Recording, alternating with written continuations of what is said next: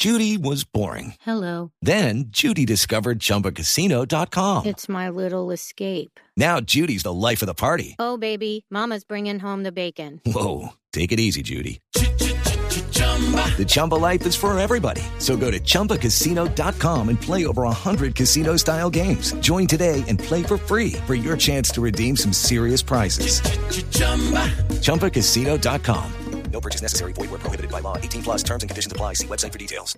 Boombox.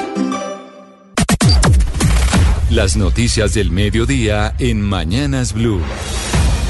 Al mediodía, como siempre, nos conectamos con el servicio informativo de Blue Radio para actualizarlos de las noticias más importantes que suceden a esta hora en Colombia y en el mundo. Y es que precisamente en Colombia la situación más difícil tiene que ver en estos momentos con la situación de las EPS. Uno de los gremios de las EPS envía un mensaje de tranquilidad a los usuarios del sistema de salud en Colombia tras la crisis en el suministro de medicamentos entre Cruz Verde y Sanitas. ¿De quién se trata, Oscar Torres?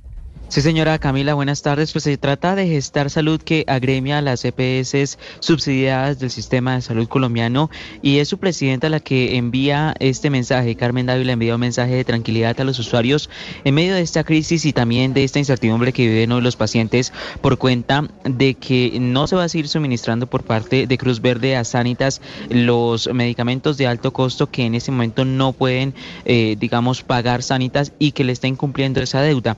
Todo esto ha sido polémica en los últimos días. Dice Gestar Salud que en este caso las EPS que tiene agremiadas van a cumplirle a los ciudadanos. Escuchemos lo que dijo.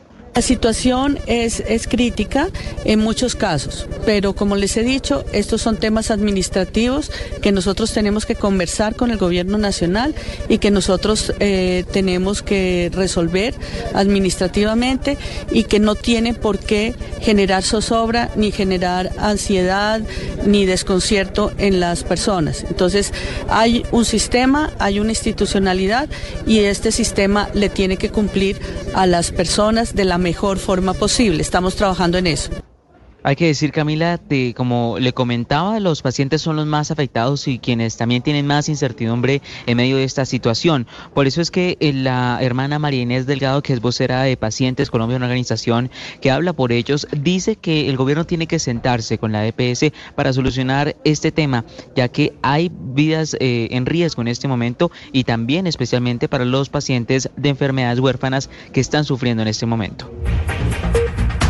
Y también sobre ese tema, la Defensoría del Pueblo se pronunció, está convocando precisamente una reunión entre el gobierno, Cruz Verde y la EPS Sanitas para crear, según la Defensoría, una mesa técnica que busque soluciones a esta problemática por la crisis de medicamentos. Mateo Piñeros. Ante la crisis generada entre Cruz Verde y Sanitas por el manejo de medicamentos, la Defensoría del Pueblo le hizo un llamado a la EPS para que garantice el derecho a la salud de los usuarios pues se podrían ver afectados 102 mil afiliados, pero por eso también le pide a Cruz Verde, a las autoridades de salud y al gobierno nacional que se sienten en una mesa de concertación para llegar a una solución que evite afectar a estas personas. La Defensoría sería mediadora en este diálogo para buscar una salida viable e inmediata, pues es importante recordar que la EPS Sanitas tiene casi 6 millones de afiliados, pero con esta situación se podría poner en riesgo la salud de quienes tienen enfermedades crónicas, huérfanas y graves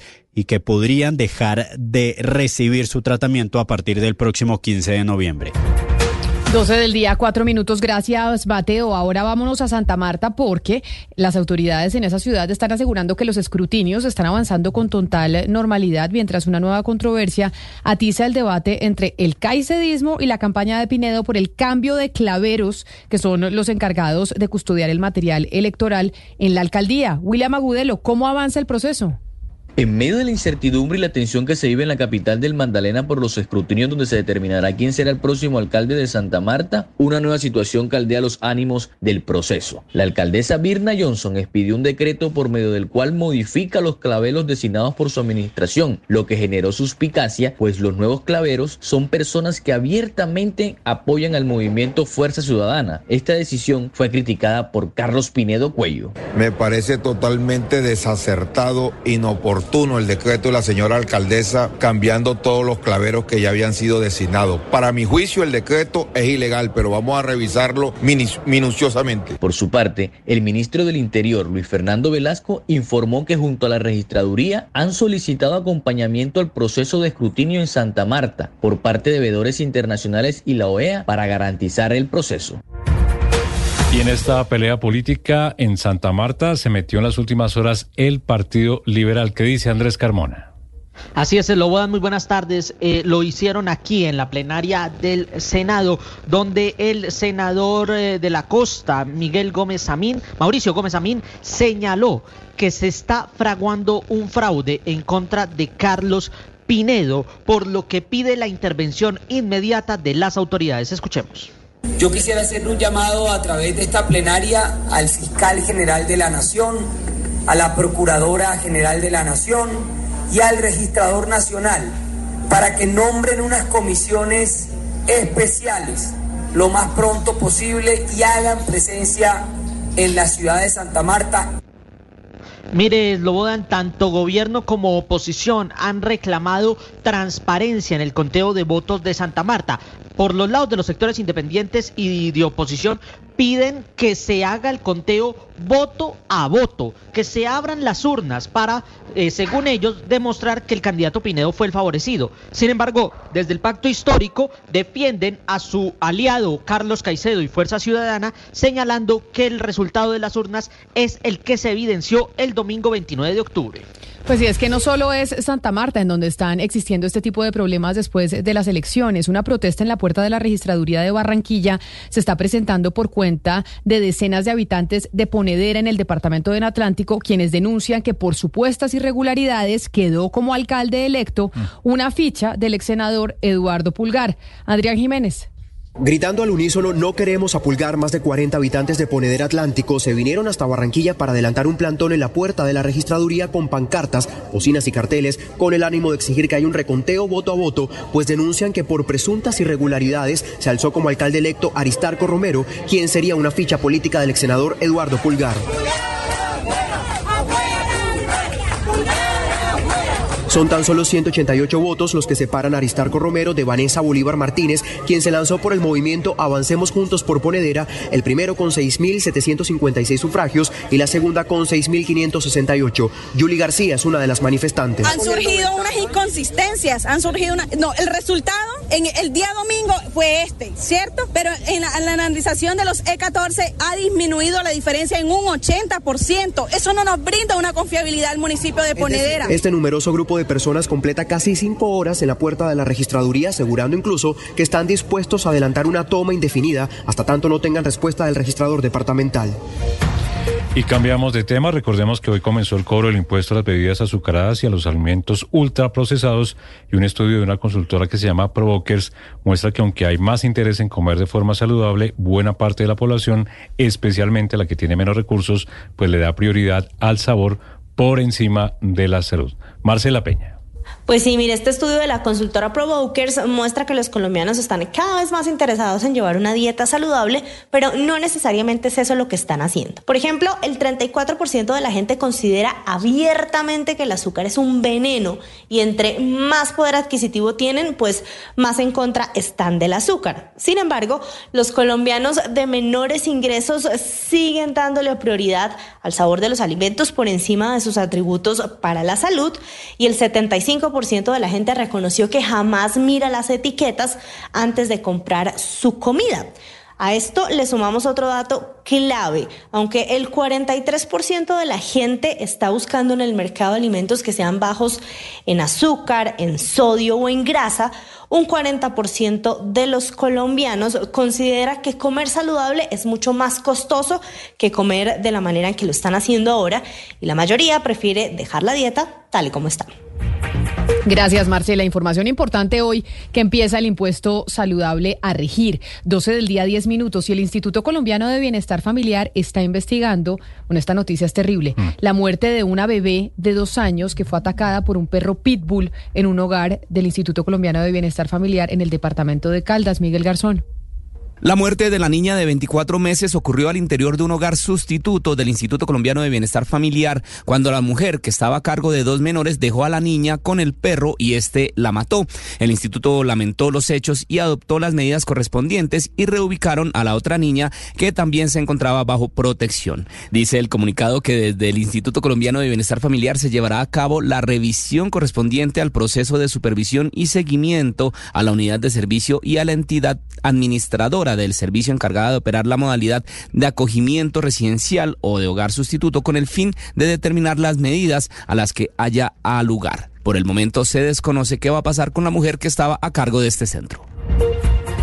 Otra noticia lamentable en Bogotá. Hasta ahora hay manifestaciones en la localidad del Tintal de Bogotá. La comunidad protesta porque al parecer una menor de edad fue víctima de abuso sexual. Ana María Celis. Las manifestaciones suceden luego de una impactante historia de abuso sexual a una menor de edad que ha conmovido a la comunidad de El Tintal al punto de generar manifestaciones en el sector. La denuncia la hace la tía de la víctima, quien detalló que a la niña, además de atracarla, al parecer la violaron y le intentaron asesinar. La encuentro toda bañada en sangre, la persona que la atacó la trató de matar, le presuntamente la alcanzaron a violar, eh, la metieron a un paraje a un potrero que hay aquí cerca y adicional la golpeó, le cortó la manito, le cortó hacia el lado del cuello. El abuso sexual y la brutalidad del ataque han dejado a la comunidad profundamente preocupada por la inseguridad de la zona. La tía de la víctima expresó su indignación y señaló que esta no es la primera vez que ocurren este tipo de incidentes y todo se debe a la falta de presencia de las autoridades en el sector y también a la falta de iluminación en estos corredores que quedan apartados.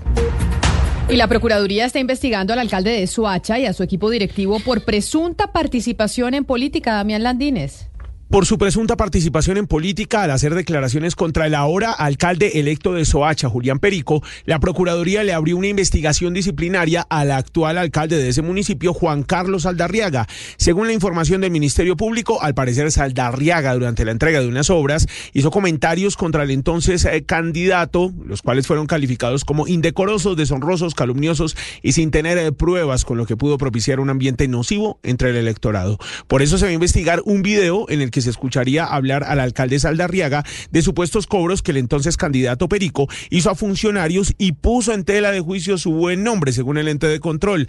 La indagación también tratará de determinar si el actual alcalde del municipio en Cundinamarca y su equipo directivo habrían solicitado apoyo a favor de uno de los aspirantes, organizando reuniones con contratistas, haciendo publicaciones en redes sociales e incluso replicando su campaña. Otra noticia importante en Bogotá, la Policía Metropolitana mm, capturó en fragancia a seis integrantes del tren del agua luego de allanamientos y registros en la localidad de Kennedy. Flor.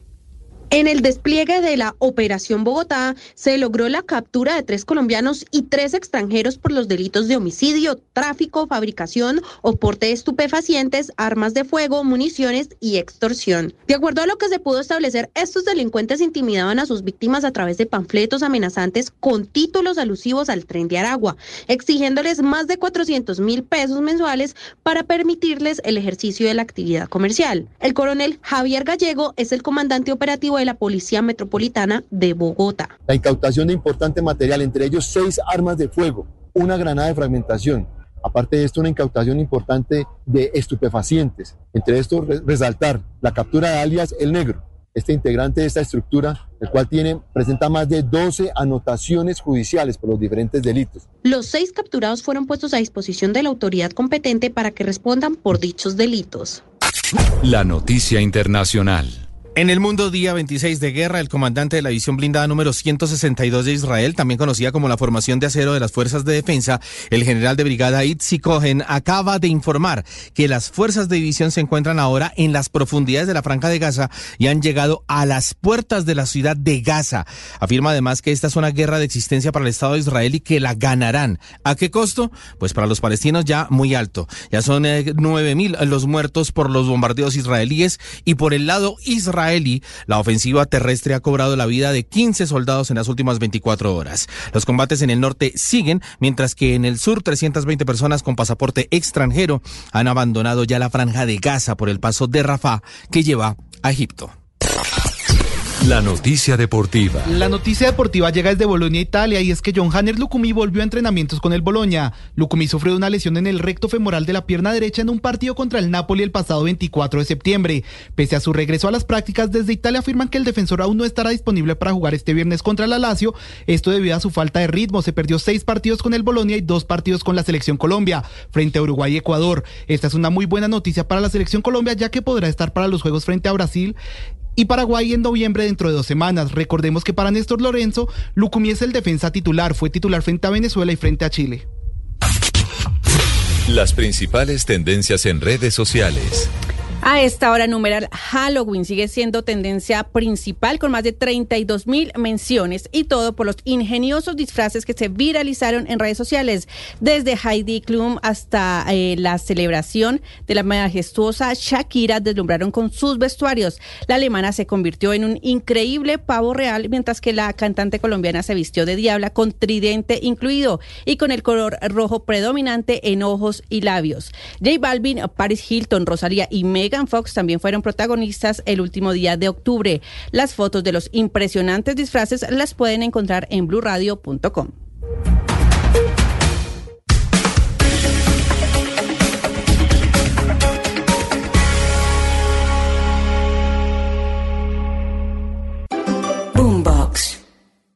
Hello, it is Ryan, and we could all use an extra bright spot in our day, couldn't we? Just to make up for things like sitting in traffic, doing the dishes, counting your steps, you know, all the mundane stuff. That is why I'm such a big fan of Chumba Casino. Chumba Casino has all your favorite social casino style games that you can play for free anytime, anywhere with daily bonuses. That should brighten your day a little.